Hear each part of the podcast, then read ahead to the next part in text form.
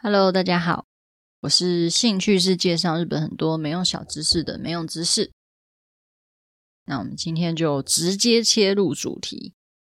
不知道大家有没有看过《鬼灭之刃》这部，在去年真的是超级红诶，漫画就突破大概一亿本以上的销售量，然后电影《无限列车篇》的票房还累积到四点七四亿美元。光是四点七四亿台币，我就已经觉得很高了，更何况还要乘以三十，所以它的日本本土票房呢，也超过了我本来非常非常喜欢的《身影少女》，然后成为日本影史票房的第一名，我觉得真的是超强的。《鬼灭之刃》的观影人数累积到两千八百九十六万人次，然后票房突破四百亿日元，大概就是整个台湾的人都看过一遍之外呢。还有接近五百万人左右还二刷的概念，真的是非常厉害。但是老实说，我其实是到最近才把《鬼灭》的漫画跟动画追完，因为去年大家其实都很疯的时候，我是在补那个《进击的巨人》的进度，所以去年身边很多人都很常推我说：“哎，你到底有没有看过《鬼灭》？”然后我都说还没耶，然后大家就会开始一直疯狂的安利我《鬼灭》。这个安利别人鬼灭的行为，在日本其实有一个专有名词，叫做 “kime h a a 就是鬼灭霸凌的意思。在这个什么都可以是霸凌的年代，你可能就只是因为没有时间看啊，或者是呃比较对这个题材比较没兴趣，所以没看啊。但是就会一直不停的被周围的人说：“哎，你怎么还不看啊？什么？你居然没有看？哎，你为什么没看？你赶快看啦！”这种造成一种好像你没有看就是错的那种氛围。这就叫做鬼灭霸凌。当然，今天我们不会来鬼灭霸凌大家，我只是想要介绍一下，就是在我看完鬼灭之后呢，我就立刻收到原神文化的邀约，那他们刚好推出了新书，就叫做《鬼灭的暗号》。因为我才刚看完漫画，所以印象非常的深刻，所以就接着看《鬼灭的暗号》的时候，就常常觉得说，哦，原来是这样子的那种感觉。所以接下来就想要跟大家分享几个我觉得还蛮酷的小知识给大家。不过呢，在这之前，可能也有一些听众是完全没有看过《鬼灭》的，所以我就想说，那不然用一个很简单、很简单的方式来介绍《鬼灭之刃》，就是一个妹控救妹妹的故事。我讲完了，好啦，可能有点太简单。那这个故事，《鬼灭》的故事，其实是发生在大正时代。灶门炭治郎他继承他死去的爸爸的制炭的工作，然后和母亲啊，还有弟弟妹妹们在山上过着朴实无华的生活。某一天呢，他一如往常的出门工作，然后就回到家之后，发现他的家人全部都被鬼给灭门，除了他的妹妹祢豆子。但是祢豆子虽然没有死，可是却变成鬼。总之，炭治郎呢，他就踏上了让妹妹变回人类的一场冒险。他除了拜师学艺啊，然后学呼吸术啊、剑术啊什么的。后来他也加入了鬼杀队，然后和很多很厉害的大大们一起杀鬼。大致上就是这样子的故事。然后他也非常符合 Jump 少年漫画的三大要素，就是友情、努力跟胜利这样子。那首先这本书一开始就有提到说，这是一个打鬼的故事。那日本人也很喜欢打鬼的故事。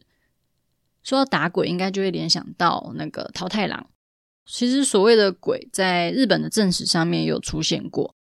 十世纪的日本三代实录中就提到说，有女性被长相美貌的男子呼唤之后呢，就被这个男子给啃食吃掉的事件。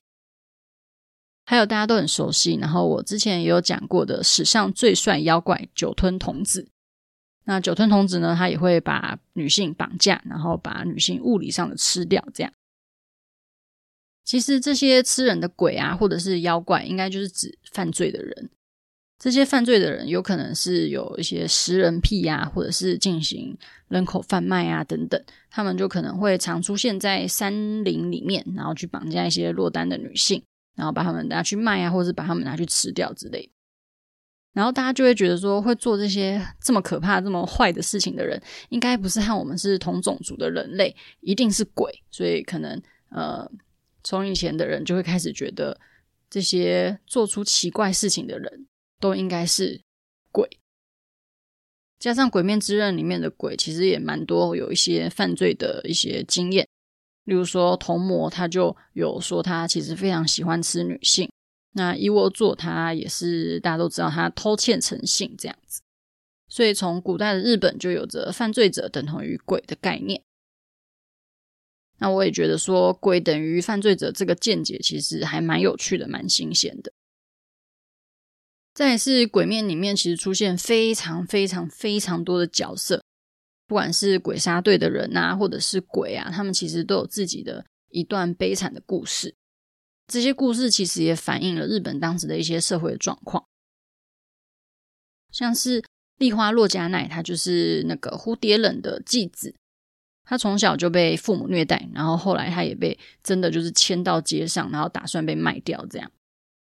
那以现代的眼光去看人口贩卖这件事情，当然是完全完全不行、不合法，然后也是没有道德的。但是在过去的时代，其实人口贩卖是呃，在日本最古老的正史一本叫做《日本书记》的书里面，其实里面就有记录。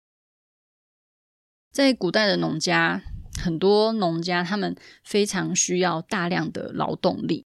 那有一些家庭呢，他们可能就是生了很多孩子，可是他们养不起。就刚好就是把这些孩子卖给农家，然后当做劳动力，然后自己就可以拿到一些钱去养活自己或者是自己其他的小孩。到了明治时代呢，虽然已经没有这种明目张胆的人口贩卖，但是还是会有一些人口贩子，他们会用预付款的名义，就是可能先预支大概一百万日币到三百万日币左右的钱，然后给父母。当然，这些钱就是这个小孩他之后去上班的工钱，这样，那父母就会拿到钱，那小孩呢就会被带到工厂，或者是去带到妓院啊、油锅之类的去上班，因为他们的工钱都已经先被拿去付给父母了嘛，所以这些小孩一开始也是完全完全没有薪资，就等同于是被卖掉。另外一个我觉得也蛮可怜的是继国兄弟，也就是双胞胎元一跟延胜。延胜就是黑石谋。他们虽然是双胞胎，可是从小就过着天差地远的生活。弟弟元一因为他脸上一出生就有胎记，所以家人本来就是打算要把他给处理掉。那既然要处理掉弟弟，也就不用给弟弟过太好的生活嘛。所以他们一开始就。让元一去住一些比较，就住一间比较小的房子房间，然后也给元一穿比较破旧的衣服啊。那当然吃也不会吃得太好，也不会让弟弟去学剑啊。所以他们几乎都把所有的资源投在哥哥的身上。但是某一天呢，元一他就很不经意的展现了自己超人的剑术跟才华，那家人就开始动摇了，想说要去。把元一给留下来，然后把哥哥丢到寺庙里。那为什么不能两个都留？为什么会一定要在双胞胎里面选其中一个的这个思想？其实《鬼灭的暗号》这本书也解释的还蛮详尽的。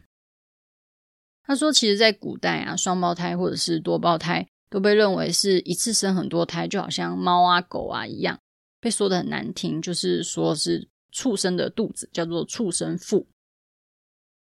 尤其是在武士世家，也会因为两个孩子同时出生，就会有一些继承权的问题，所以就被视为是一个不祥的象征。所以通常都会把其中一个双胞胎关起来，或者是送到寺庙，或者是干脆就杀掉这样。那这个故事，其实在里奥纳多年轻的时候的一个电影叫做《铁面人》里面也有类似的情节。这部里奥纳多真的是巅峰帅耶！那 他也是因为。他是国王，然后他有一个双胞胎。那为了不要让另外一个人来争夺王位，所以很小很小就已经把这个弟弟给囚禁起来，然后也把他的脸戴上面具，就不要让大家发现他们两个长得一模一样。据说双胞胎的出生几率大概是一趴，但是日本的历史上却很少很少出现双胞胎的记录，也许就是这个原因也说不定。再就是之前我有 po 在粉专关于江户时代刺青刑罚的小知识，这个如果我之前有看过文章，然后再去看鬼面猗窝座的故事，应该就会觉得哦，原来是这样的感觉。事情当做刑罚的话，叫做入墨刑，是德川集中引进的刑罚。大家不知道还记不记得猗窝座他还是人类的时候，他为了要帮父亲买药，但是他又没钱，他就只好一直去偷东西。那他偷东西，然后就被抓到，抓到之后就被行那个入墨刑，还差点被砍手。所以一窝座的手上有那个三条线的那种刺青。我接下来九点会在粉专发文，就是关于呃《鬼面的暗号》这本书的文章。那我里面会放一个就是刺青型的图，所以大家如果有兴趣想要看看的话，也可以去看看图片。江户还有一点很酷的，就是除了犯罪的人他们会有刺青以外，其实像是当时的一些快递啊、飞脚啊，或是消防的员，他们也会刺上刺青。但是他们刺青有一部分是因为工作需要刺青，那有一部分是为了耍帅啦。像是消防的员，他们因为常常就要进出火场嘛，那如果说不幸他们就不小心被火给烧死的话，至少身上刺青还可以当做身份的标记。所以对当时的江户人来讲的话，其实刺青是有蛮多种意义的。我觉得透过鬼灭的这些人物去看以前的日本这些文化啊、历史啊，是还蛮有趣的。在我觉得书里面还蛮有趣的内容是。鬼灭的人物，他们身上的花纹其实也代表着不同的意义。现在看到这些花纹啊，或者是配色，应该会马上联想到鬼灭的人物，例如说黑绿格子啊，或者是粉红的麻叶纹，应该就会马上联想到炭治郎跟祢豆子。那听说集英社有打算要把这些纹路就是专利化，这样。其实炭治郎身上的那个四松纹，就是那个黑绿格子，我觉得也蛮有趣的。他是从江户时代中期左右，有一个名叫佐野川四松的歌舞伎演员，他演出了一个角色之后呢，就大红大卖。那他当时穿的衣服是那个白色跟深蓝色正方形交错图案的裤。在当时江户的女性，她们其实对流行非常敏感。所以她们看完那个这个演出之后，就觉得这个搭配蓝色跟白色正方形这个搭配很好看，所以就开始在女性之间流行起来。那流行起来之后，就越来越多人去做这方面的搭配啊等等，所以就是曾经这个四松纹就是大红这样。那也因为这个佐野川四松的它引起了这个潮流，所以这个纹路就叫做四松纹。在鬼灭里面，祢豆子它其实有一点点代表着人和鬼，或者是人和神之间的联系，因为它是半人半鬼，所以它其实被视为是一个巫女一般的存在。其实它也不太算半人半鬼啦，感觉就是鬼，但是它是有人性这样。那四松纹它其实也很像那个铺在地板上神社道路前面的那种石板路。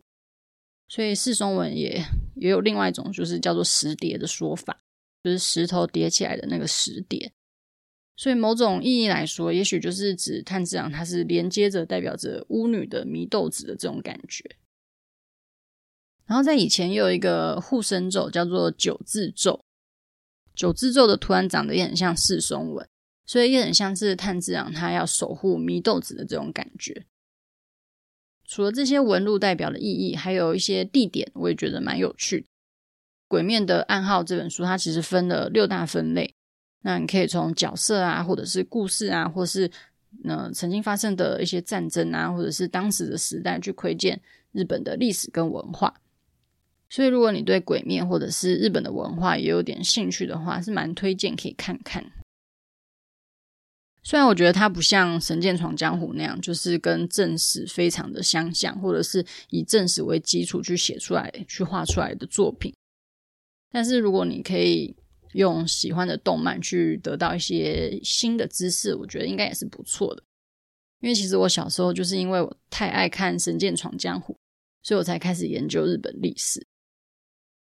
那《神剑闯江湖》的电影版就是佐藤健那个 Final 那个，我也觉得真的很好看。